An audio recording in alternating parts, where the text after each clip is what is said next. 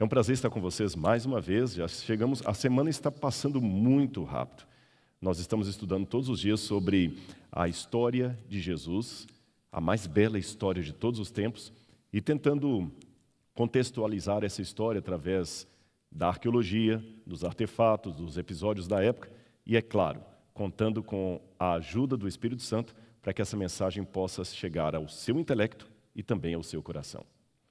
Esse grupo que vocês acabaram de ouvir agora é mais um dos grupos musicais que nós temos aqui no UNASP. O UNASP é um celeiro de talentos musicais.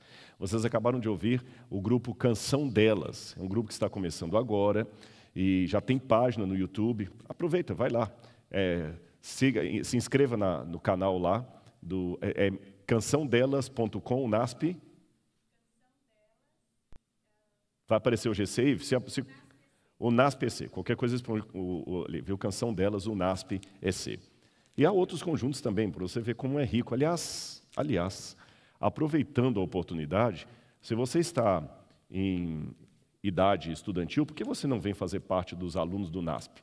Você é uma, uma moça que está aí, você pode amanhã estar cantando um dos conjuntos aqui, pode se graduar numa escola que tem princípios cristãos e também que zela pela excelência acadêmica.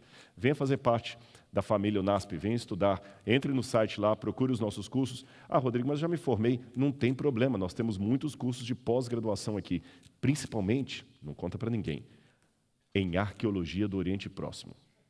Excelente esse curso, excelente, viu? Vai ser para mim um privilégio muito grande poder ser o seu professor, junto com os meus colegas que dão aula aqui nessa casa de ensino. Muito bem, meus amigos, hoje eu gostaria de, mais uma vez, falar com vocês de um dos ensinos de Jesus, um dos episódios da vida de Jesus, porém, é, que num primeiro momento talvez não teria muito sentido para nós que somos ocidentais, mas dentro da cultura da época pode saltar aos olhos através de muitas lições de vida que esse episódio nos traz. Eu vou contar para vocês a parábola da grande ceia que Jesus certa vez contou para um grupo de pessoas durante um almoço ou um jantar. Mas antes eu gostaria de falar uma coisa que me aconteceu. É, eu tenho um livro escrito, um dos livros que eu escrevi chama-se O Ceticismo da Fé. Porque às vezes é preciso duvidar para crer. E eu justamente, por mais paradoxo que seja o que eu vou dizer aqui, por mais paradoxal que seja, eu sou um crente que chega à minha crença por causa da minha descrença.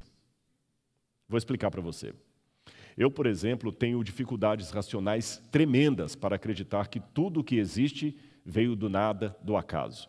A minha mente recusa-se a acreditar que do nada algo se produz. Pelo contrário, ex nihilo nihil fit, do nada nada se faz. Então, se existe a existência, se existe algo, o que havia antes desse algo? É por isso que eu, por ser cético a acreditar que do nada pode surgir alguma coisa, eu prefiro acreditar que haja um Deus. E assim por diante. Também sou cético em relação a coincidências. Eu sei que há coisas que ocorrem por acaso, a coincidência está aí. Se a coincidência não existisse, ninguém acertaria os números da lotérica. Existe uma chance matemática, a estatística aí para mostrar isso. Então, coincidências acontecem, mas elas são tão remotas e tão distantes que é mais fácil acreditar numa providência divina em muitas situações do que numa mera coincidência dos fatos. E é por isso que, às vezes, vendo no que aparentemente é uma coincidência, apenas uma forma anônima de Deus agir, eu quero contar o que aconteceu comigo quando eu estava caminhando aqui para a igreja. Eu recebi um bilhete de um aluno de teologia, e ele me autorizou a citar o nome dele, e por isso que eu vou falar aqui de público isso. Esse aluno de teologia falou assim: professor, sei que você está entrando, mas por favor, leia isso aqui. Eu gostaria que você falasse alguma coisa para o meu pai.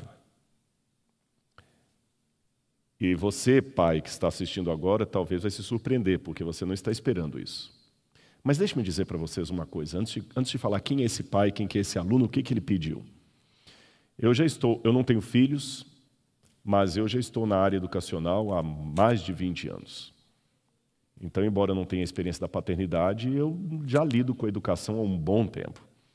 Tempo suficiente para descobrir que a maior parte dos, problemas, do, do, dos desafios para os pais é tirar o filho das drogas, da promiscuidade, da banalidade. a grande luta de muitos pais é, por favor, faça alguma coisa pelos meus filhos. De cada dez pedidos que eu recebo, nove são de pais pedindo, oito pelo menos, são de pais pedindo, por favor, você não pode conversar um pouco com meu filho? Ele está desorientado, você não pode conversar com minha filha um pouquinho? É, é, ela não sabe mais o que fazer da vida, ela, ela está revoltosa, ela não, não me respeita mais. Um pedido, olha, é para evangelizar alguém. Oito é de pais. E esse outro um pedido que faltou, que é o mais raro deles, é de um filho pedindo pelo pai. Perceberam onde eu estou querendo chegar? Normalmente é o contrário, é o pai que implora: por favor, vai lá conversar com meu filho meia hora, dá um telefonema para ele. Agora, um filho pedir para eu mandar mensagem para o pai, esse é mais raro. Por isso que eu, de pronto, senti no coração sim, aceita. E quando eu falo sentir no coração aceita, é porque, apesar de ser um acadêmico, eu não ignoro a voz do Espírito. E eu senti Deus falando: faz o que Ele está te pedindo. Então, eu estou aqui com uma mensagem, seu Miguel, que o Isaac, seu filho, pediu para que, de alguma forma, eu apelasse ao seu coração. Seu Miguel, o senhor tem três filhos, se eu não me engano. O Isaac é um deles, só tem dois que estudam aqui no NASP. Tem um monte de pais agora me ouvindo, me ouvindo citar o seu nome na internet, que tudo o que eles mais queriam é que eu estivesse falando agora o nome deles. Há um monte de pais aí, milhares, talvez milhões, que estão nesse momento lutando com o filho nas drogas, na promiscuidade, na cracolândia. Talvez estão preocupados em visitar o filho numa cadeia, ou desconfiados que ele está talvez usando drogas escondido no quarto. E o Senhor tem uma riqueza, um privilégio de um filho que interrompe um pregador no corredor de uma igreja entrega um bilhete e fala assim: por favor, fala uma mensagem para o meu pai. E coincidência das coincidências, senhor Miguel, eu falei que eu sou cético em relação à coincidência. A mensagem que eu tenho essa noite encaixa-se exatamente com o pedido que o seu filho me fez. Então preste atenção, porque Deus é tão soberano que ao mesmo tempo que nós somos miríades e miríades de seres criados nesse universo, ele consegue lidar com cada um como se fôssemos os únicos. Então, nesse momento, senhor Miguel, eu lhe aconselho: esqueça os demais e faça de conta que essa mensagem foi somente para o Senhor. Os demais estão ouvindo e esperando a sua decisão. E já que eu me dirigi ao seu Miguel, quero me dirigir a todos vocês também, porque hoje é uma mensagem que eu tenho para falar justamente sobre o convite de Cristo e como nos posicionamos diante dele. Por isso, a parábola da grande ceia. Que se você estiver com sua Bíblia, eu quero convidá-lo a abri-la comigo no Evangelho de Lucas, capítulo 14, versículos 15 em diante.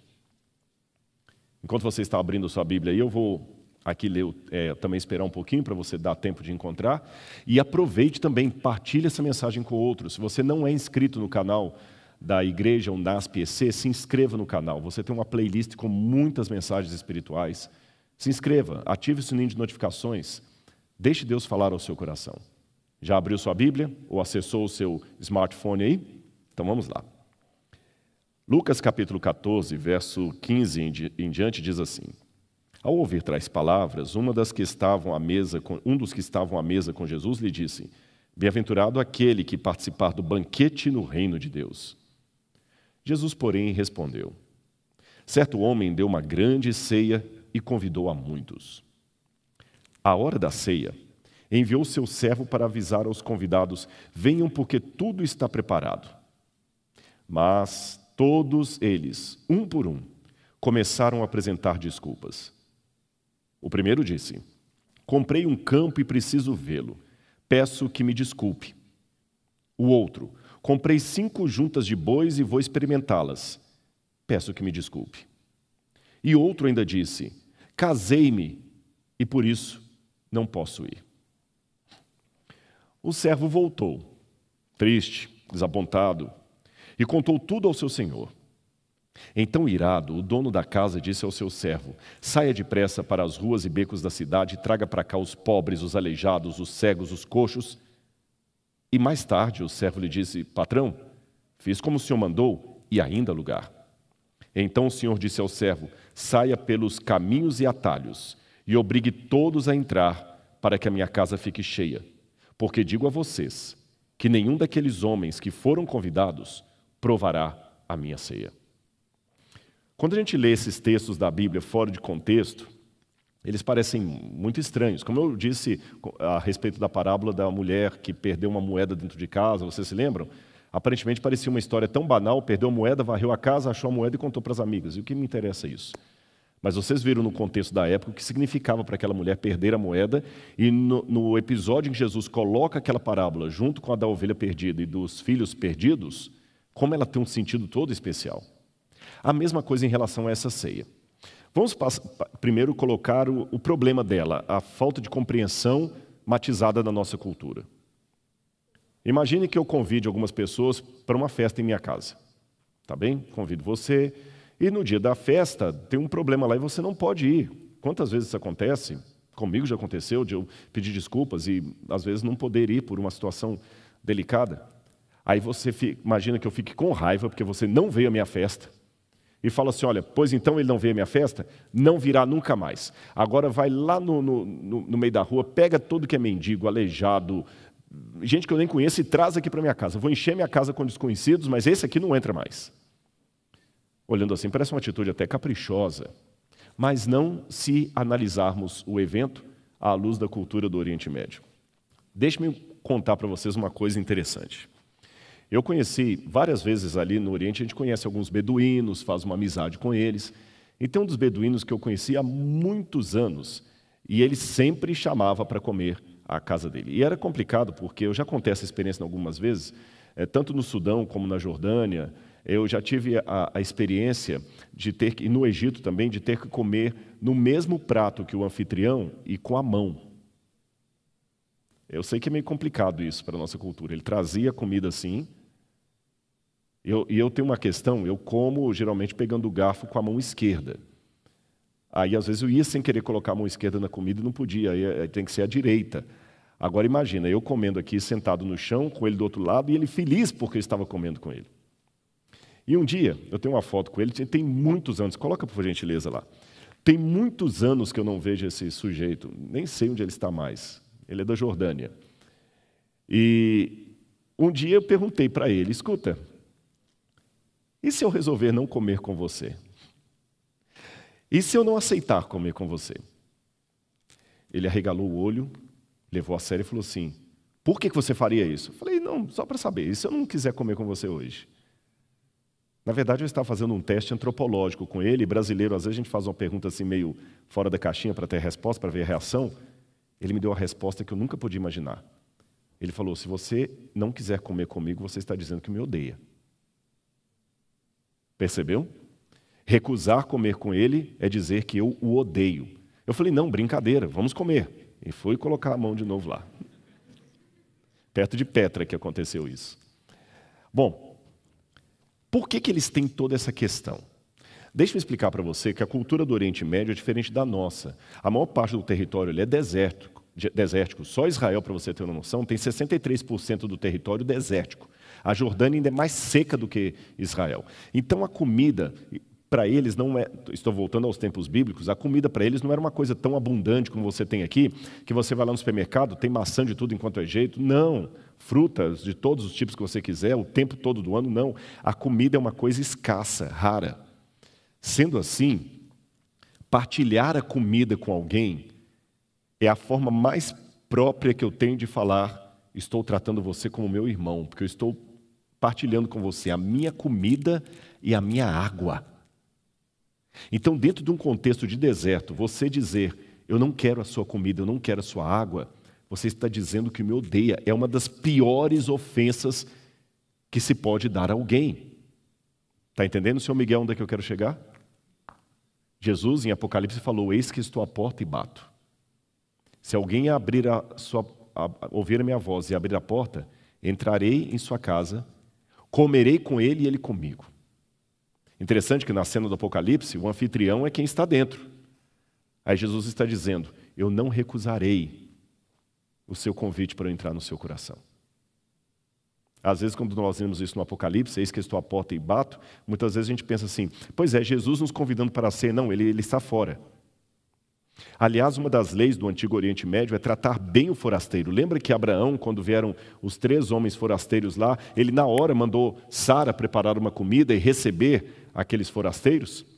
Jesus também contou uma parábola perguntando qual de vocês é o homem que se um, um, um vizinho bater de madrugada falando assim, olha, chegou visita na minha casa, não tem farinha, você vai negar a farinha para ele, porque é lei do Antigo Oriente Médio tratar bem um forasteiro e dividir com ele o seu pão. E também faz parte das regras de etiqueta aceitar o pão do meu semelhante. Eu vou mostrar algumas fotos para vocês. Olha essa foto aí. Todo mundo comendo. Pena que eu procurei lá em casa, na época não tinha eh, telefone celular, a gente tirava fotos de papel. Eu tentei procurar as fotos que eu tinha comendo à mão, mas não consegui. Então baixei uma da internet mesmo. Aliás, eu tive a desdita quando eu comi com os sudaneses. Ah, depois eu voltei para o Egito e a minha câmera, a primeira vez que eu ganhei uma câmera eletrônica, Semana de oração nos Estados Unidos, dava cada presente bom. Era uma câmerazinha assim, cara. E roubaram a minha câmera no Cairo. Com todas as fotos que eu tinha batido no Sudão, com tudo, tudo, tudo, tudo. E as fotos do Egito, todas. E eu tinha algumas fotos eu comendo ali, melhor, comendo ali com a mão com os meus amigos. Mas olha essa outra foto aí. Você está vendo que eles estão comendo todos ali, todos com a mão no mesmo prato. Olha essa outra aí. Quando eu estive no Sudão comendo com eles, a gente comeu assim. Aliás, foi uma coisa interessante que eles tinham a mania, às vezes, de fazer o pão e fazer um buraco na areia e colocavam brasas ali, colocavam o pão ali, cobria aquilo a noite toda, assando, no outro dia batia aquela areia do pão e ficava partindo e te dando. Mas olha como é que funciona a cabeça deles. Primeiro, comer com a mão. Por que isso é importante? Para a gente é meio estranho você comer com a mão, mas conta-se que uma vez um missionário foi para esses países que se come com a mão e ele ficou com um pouco de nojo. E ele questionou: vocês não têm talheres aqui? Um missionário despreparado, com certeza não passou pelas escolas do NASP. E o, o guia local falou: Eu percebo que o senhor está ofendido porque nós comemos com a mão, mas deixe-me dizer para o senhor por que, que fazemos assim. Eu já estive no seu país, já estive no seu país. E a diferença entre comer com talheres no seu país e comer com a mão aqui, eu vou falar com o senhor qual é. A minha mão foi muito bem lavada antes de colocar na comida, tocar na comida. E eu que lavei minha mão. E eu sei onde minha mão esteve nas últimas 24 horas. Agora, lá no seu país, você vai a um restaurante e recebe um garfo que você não sabe como foi lavado, em quantas bocas entrou, e você põe aquilo na comida e leva à boca. Isso para mim me dá vontade de vomitar. Perceberam a diferença cultural? Ele sente nojo do talher que nós usamos aqui. E esse detalhe de comer com a mão direita é porque a esquerda é para higiene pessoal. Por isso você não pode encostar a mão esquerda na, na comida. Aliás, nunca, ao encontrar um muçulmano, por exemplo, estenda a mão esquerda. Isso é muito ofensivo. É sempre a mão direita. Por isso que em alguns países totalitários, como aqueles governados pelo Talibã, lembra o Afeganistão? Quando uma pessoa rouba ou pratica qualquer coisa ilícita, ele tem a mão cortada. Por que, que eles cortam a mão? Porque cortando a mão, o sujeito é obrigado a comer com a mesma mão que ele limpa o corpo. Então, obviamente, ele será uma pessoa proscrita, ninguém mais come com ele, ele está permanentemente excluído. Não tem castigo de ostracismo social pior do que esse. Com esse preâmbulo em mente, você entendeu a importância de comer no Oriente Médio? Isso já nos dá uma luz para entender um pouco essa parábola de Jesus. Mas em que contexto essa parábola foi contada? Volte à Bíblia comigo. Segundo a palavra de Deus, essa parábola foi contada no momento em que Jesus estava entrando na casa de um dos principais fariseus para comer. Capítulo 14, versículo 1.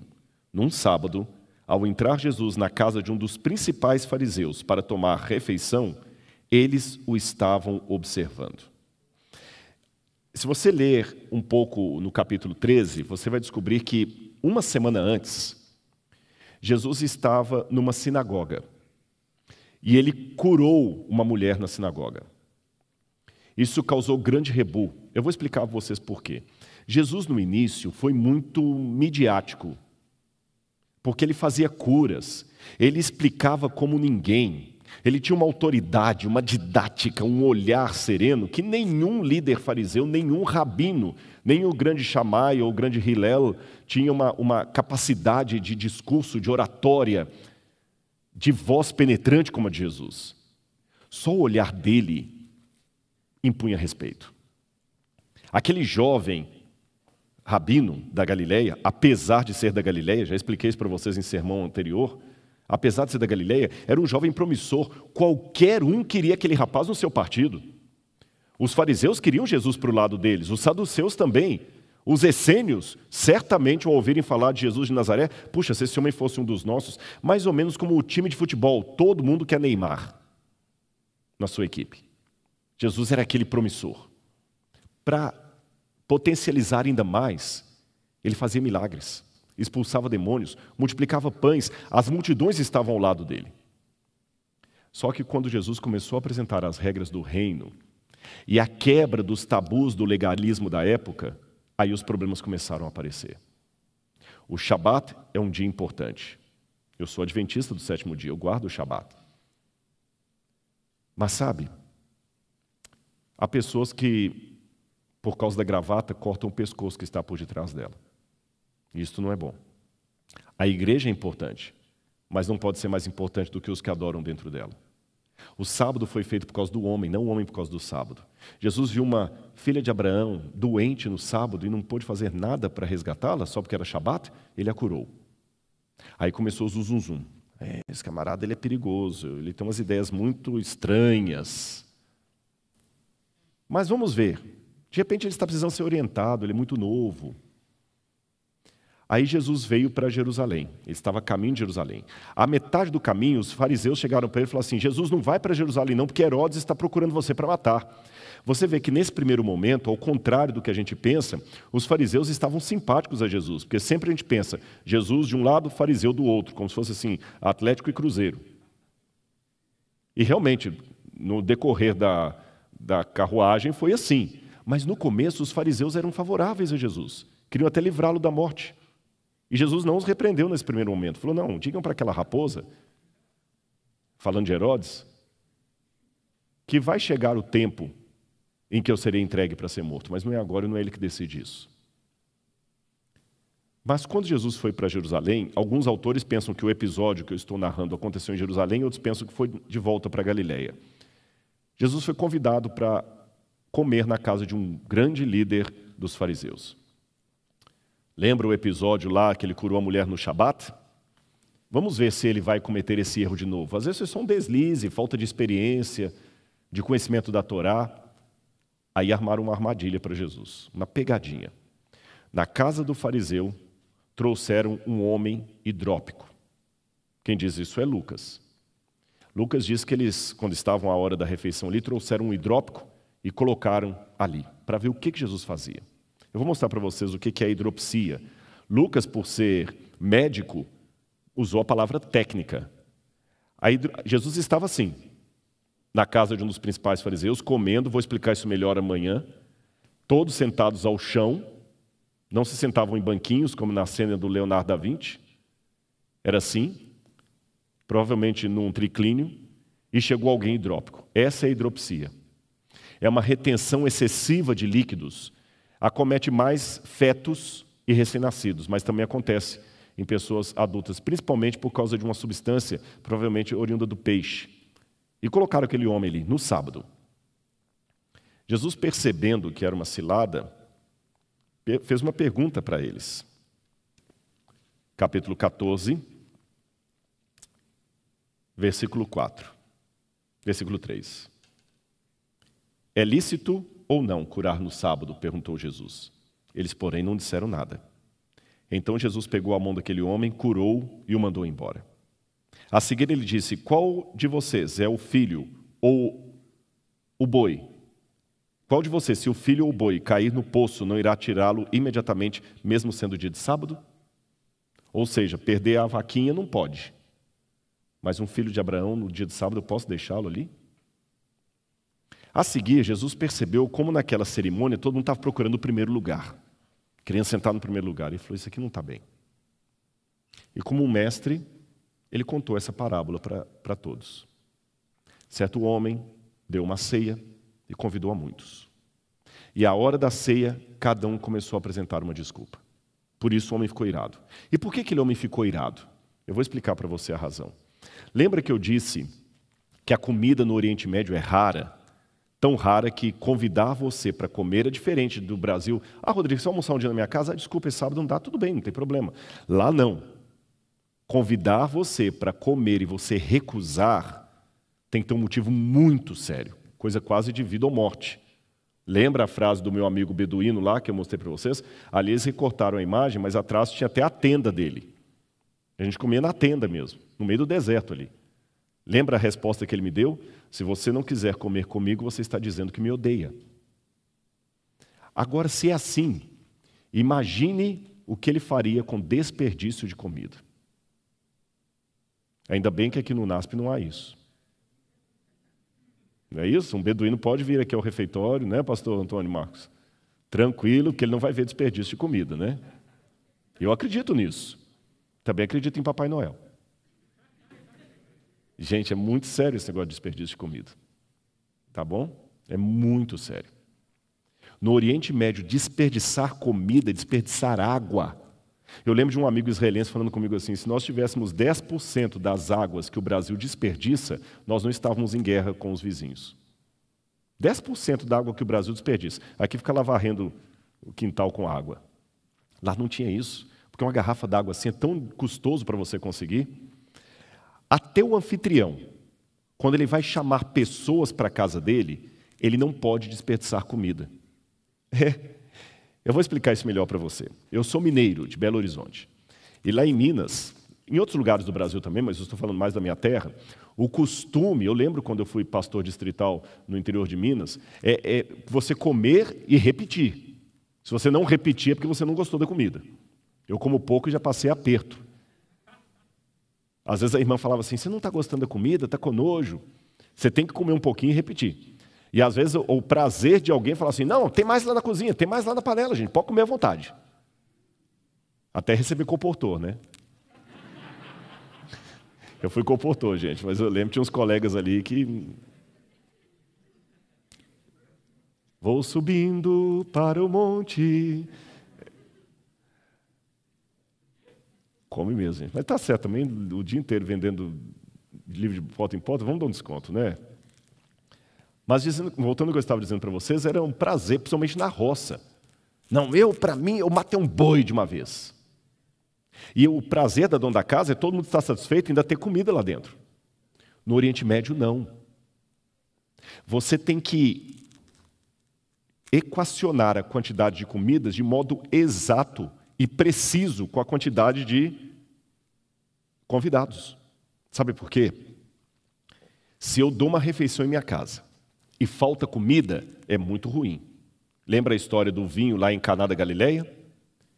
Mas pior do que faltar comida é se eu fizer uma refeição na minha casa e sobrar comida. Então eles faziam a conta da quantidade de comida pela conta de convidados. Seria mais ou menos assim, olha aí na, na tela. Por exemplo, se você tinha dois a quatro convidados, você podia matar uma ou duas galinhas. Se fosse 5 a 8 convidados, quatro galinhas, um cabrito para 10 a 15, uma ovelha para 15 a 35 e assim por diante. Esses pratos que vocês estão vendo aí são pratos originais dos tempos bíblicos e nós temos um desses aqui também no nosso, no nosso, centro, no nosso Museu de Arqueologia. Aliás, não esqueçam, ontem vocês viram lá, né, entre no QR Code, ajude-nos a construir o Museu do NASP. Tá bom? Ó, já até apareceu. Eu gostei do pessoal, nota 20 para vocês. Nota 10, nota 20, nota 20 porque tem gente assistindo de Portugal. Lá é nota 20. Obrigado, pessoal. Obrigado aí, viu? Mas entre lá, ajude-nos a construir esse museu. O pessoal que, que adquiriu o curso Mentoria em Arqueologia Bíblica já contribuiu, agora você também. Voltando ao que eu estava dizendo. Então, como é que você fazia para não desperdiçar comida, já que você tinha que calcular a quantidade de alimento com a quantidade de convidados? Era simples. Você fazia dois convites. O primeiro convite era o seguinte: vamos supor que eu vá dar uma festa na minha casa e passe aqui pelos condomínios do NASP convidando alguns amigos. Eu bato a casa, eu mando um empregado, né? É, geralmente um, um, homem mandava um empregado, um servo. Eu mando o servo à casa do João, fala: João, o Rodrigo está fazendo um almoço na casa dele, quer te convidar, você pode vir? Posso sim, pode sim. Vem, quantos que vem? Eu, minha mulher e minha sogra. Beleza, três lá. Aí ele passa na casa do Joaquim. Joaquim, você pode ir? Aí eu também posso. Ele vai anotando. Aí passa na casa do, do Murilo. Murilo, você pode ir? Ah, rapaz, não dá, eu tenho um compromisso com a Morgana, não posso ir. Tudo bem, não tem problema. Não é ofensivo. Você não é obrigado a ir. Não é ofensivo. Pastor Antônio Marcos, você pode? Posso, pode contar comigo lá, viu? Tá tranquilo tal, né? Professor Reinaldo Siqueira, rapaz, não dá, não tem problema. Aí o empregado volta para minha casa, falando assim: olha, professor, você queria chamar 40, mas desses 40, só 20 falaram que podem vir. Eu falo: não tem problema. Nós vamos fazer a comida baseados em 20 pessoas. Agora, essas 20 pessoas têm um compromisso comigo. Se no dia da, da refeição elas não aparecerem, o que, é que vai acontecer? Vai sobrar comida, porque eu fiz comida para 20. Se chegarem 15, vai faltar alimento, eu vou ficar mal visto na aldeia como desperdiçador de comida. E isso é um emblema que ninguém gostaria de ter. Então, é uma obrigação moral desses 20. Os outros não. Os outros falaram que não vinha, eu não estava contando com eles, mas os 20 têm que vir. Agora, volta comigo olhar para a parábola de Jesus. Lucas 14, versículo 16. Certo homem deu uma grande ceia e convidou a muitos. À hora da ceia, enviou seu servo para avisar os convidados: venham, porque tudo está preparado. O que vocês acham? Esse foi o primeiro convite ou o segundo convite? O segundo. Porque no dia da refeição era comum o Senhor confirmar: olha, gente, confirmar não, apenas ratificar o convite. Vocês, por favor, podem ir, já está tudo pronto lá. Se nesse dia algum dos 20 começa a falar, eu não posso ir, ele tem que ter um motivo muito sério. O pior é que, além de todos começarem a negar, eles começaram a dar desculpas estapafúrdias. Olha o que disse o primeiro: Comprei um campo e preciso ir vê-lo. Peço que me desculpe. O outro: Comprei cinco juntas de bois e vou experimentá-las. Peço que me desculpe. Isso não faz sentido. No Antigo Oriente Médio, a compra de uma fazenda era uma coisa que demorava quase um ano. Você primeiro olhava a terra, plantava nela, via em todo o redor se não havia herdeiros reclamando daquela terra. Você pegava um pedaço da terra para plantar nela para testar. Somente depois de um ano que você fechava o negócio. Então, quando o sujeito fala, eu comprei um terreno e vou vê-lo, por isso eu não posso ir, é uma coisa tão estúpida como se eu falasse assim: eu comprei um carro usado pela internet já paguei e vou lá buscar. Nenhuma pessoa em sã consciência faz isso. A mesma coisa é a junta de bois. Eu comprei a junta de bois, agora que eu vou experimentar, você experimenta antes de comprar. Eram desculpas. A pior das desculpas foi a terceira. Olha aí na sua Bíblia. Casei-me, por isso não posso ir. E antes que você ria e fale assim, mas qual o problema?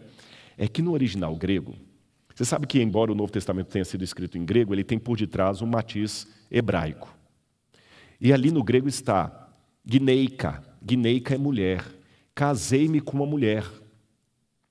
Olha interessante a expressão idiomática. Naquele tempo não havia casamento homoafetivo. Então, se um homem casa, era redundante falar que era com uma mulher. Se ele diz casei-me com uma mulher, é uma expressão idiomática que não significa casamento. Sabe o que significa? Conheci uma garota de programa e tenho um compromisso com ela. Nupcial, de sexo. Por isso eu não posso ir. Porque pela, pela, pela cultura patriarcal da época, jamais um homem mencionaria a sua mulher em público. Casei-me com a mulher. Não faz sentido isso. Casei-me. Mas ele fala casei-me com a mulher, como eu disse, é uma gíria, é uma expressão idiomática para significar eu vou encontrar com uma garota do bordel, por isso eu não posso vir, desculpe. Agora, além das, das respostas terem sido tão estúpidas, dadas na última hora, o que, que elas revelam? Pessoal, há várias perguntas que eu faço aqui. A primeira delas, se essa era a segunda, o segundo convite, isso quer dizer que aqueles homens, no primeiro momento, aceitaram O que, que aconteceu entre o primeiro convite e o segundo, que agora todos começaram a negar? Pior, não negaram por justa causa, negaram apresentando qualquer desculpa e sem a menor preocupação em apresentar uma desculpa legítima. Sim, porque quando você não tem respeito pela pessoa, mas pelo menos sobra um mínimo de consideração por ela, digo você que não tem caráter. Você pode até dar uma desculpa, mas você pelo menos preocupa em dar uma desculpa plausível. Aqueles homens não deram desculpa plausível. Eles não estavam nem aí para o anfitrião. O que significa isso? Que num primeiro momento eles aceitaram e depois recusaram. Jesus, com aquela parábola, estava contando justamente o que estava acontecendo naquela ceia. Hoje vocês estão me recebendo aqui no Shabat, na casa de vocês. Hoje vocês me querem para o partido de vocês. Hoje vocês querem que eu ensine vocês, que eu ande com vocês, que eu seja um de vocês. Até me chamam mestre. Mas quando vocês conhecerem que para entrar no meu reino tem que se renunciar a si mesmo, tomar a sua cruz, perdoar o semelhante, não amar esse mundo, vocês vão me rejeitar, como de fato aconteceu. Mas eu não vou ficar com fama de mau anfitrião por causa de vocês. Eu não vou ficar com fama de desperdiçador de comida. Eu tenho alimento para todo mundo, mas se vocês não querem, eu vou trazer outros para ocupar o lugar de vocês os rejeitados, os gentios, os não-judeus. Aqueles que vocês acham que não merecem, eu vou trazê-los para ocupar o lugar que era de vocês. Você percebeu a gravidade disso? E agora?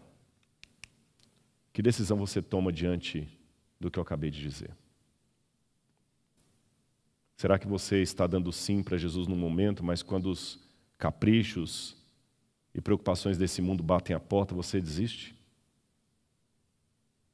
É muito fácil dizer sim na hora do glamour.